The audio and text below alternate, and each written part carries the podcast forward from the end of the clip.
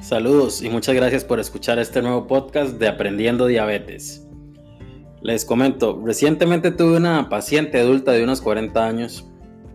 Esta señora me comentaba que estaba cansada de estar cambiando frecuentemente de medicamentos, probar diferentes remedios caseros, andar cambiando de doctores y al final de cuentas no haber visto un mayor cambio en, su estado de salud, no había mayor mejoría.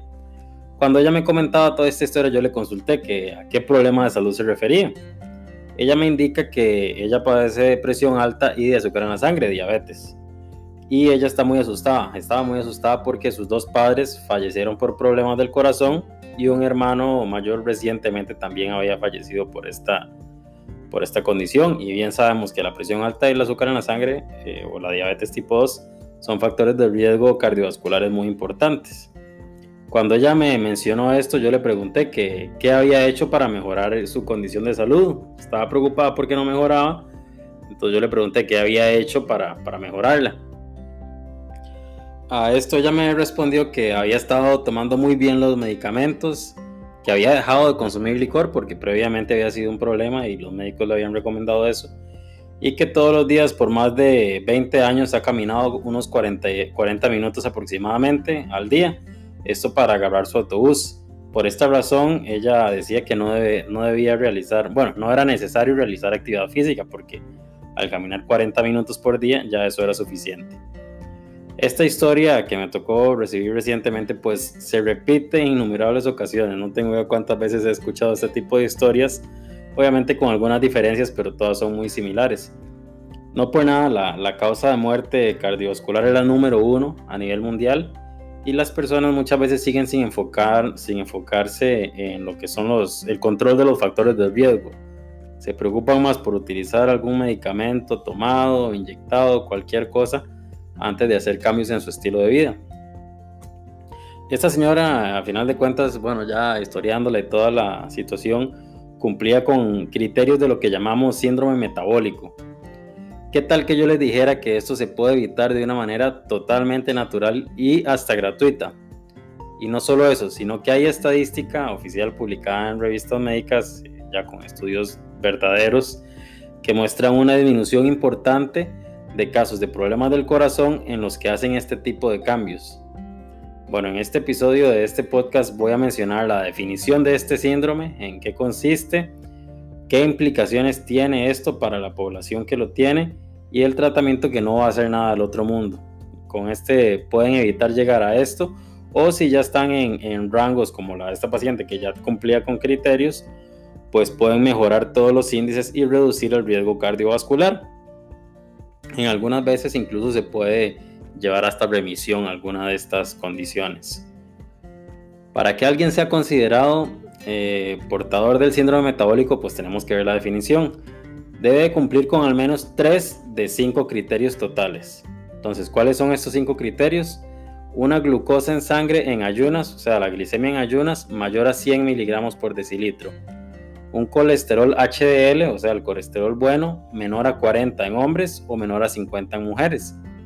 Triglicéridos mayores a 150 circunferencia abdominal mayor a 90 centímetros en hombres o mayor a 80 centímetros en mujeres. Presión arterial mayor a 130-85 milímetros de mercurio.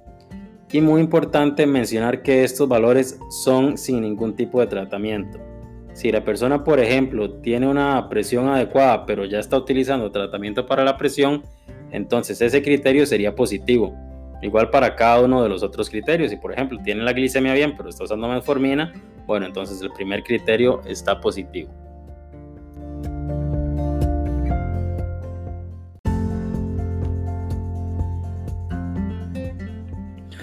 Si vemos los criterios que se utilizan, pues estos no son nada del otro mundo.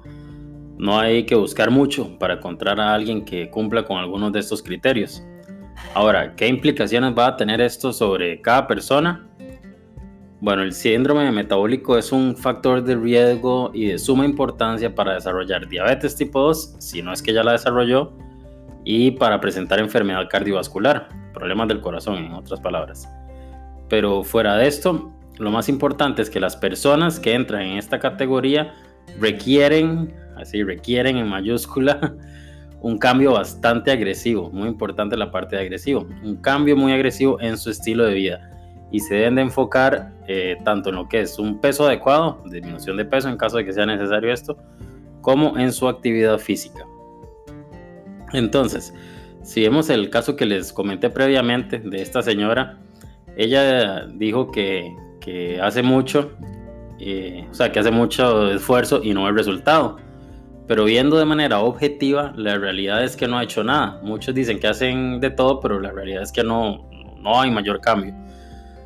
Cambios de alimentación, ¿qué hizo ella? Bueno, dejó de tomar licor. Sí, eso es bueno, pero claramente nunca va a ser suficiente. O sea, si está buscando bajar de peso, no solamente dejar de, de tomar licor, tiene que hacer algunos otros cambios. Y en cuanto a actividad física, dice que no es necesario porque camina al bus todos los días, como si eso fuera una actividad física aeróbica de intensidad moderada, la cual evidentemente no lo es y está lejos de serlo.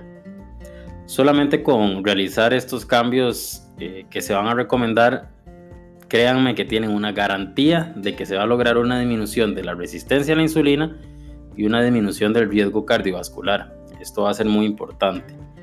Como lo dije al inicio, ¿qué tal si les digo que cómo lograr esto sin tener que gastar en medicamentos costosos o incluso en su propia casa que pueda realizarle? Bueno, vamos a esto. Primero vamos a empezar con lo que es la alimentación. La alimentación para esto, lo ideal va a ser que sea una dieta enfocada en plantas, por lo que se va a incluir frutas y verduras en todas las comidas incluso como refrigerio o postre. Esto no va a significar que sea una dieta vegetariana, simplemente que es en lo que nos vamos a enfocar. Debe evitar alimentos refinados y procesados y buscar alimentos ya sea en grano entero o también conocidos como integrales. Esto se va a aplicar para lo que es el arroz, el pan, cereales, básicamente todos los carbohidratos que no sean refinados. Esto no significa que, puedan comer todas las porciones de carbohidratos que quiera, por razones obvias. Esto no va a servir de mucho si, si, si seleccionan el bueno, pero se lo comen en un montón de porciones, no va a servir. Simplemente estoy hablando de la calidad del alimento. Tiene que ser de buena calidad.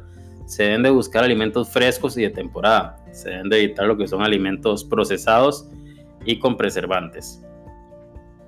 En cuanto a carnes rojas, se recomienda tratar de evitarlas, no utilizarlas todos los días por lo menos. Y en carnes es mejor preferir pescado. Ojalá uno que sea rico en omega 3, como por ejemplo el salmón o la, o la macarela.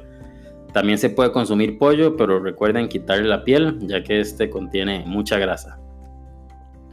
Los lácteos son muy buenos, son importantes. Estos van a ser fuente de proteína y de calcio y esto va a ser muy beneficioso. Desafortunadamente, si se consumen lácteos enteros, estos aparte de tener calcio y proteína, van a venir cargados de grasas y colesteroles, por lo que en cuanto a lácteos, sí vamos a preferir los que son light o los que son dietéticos.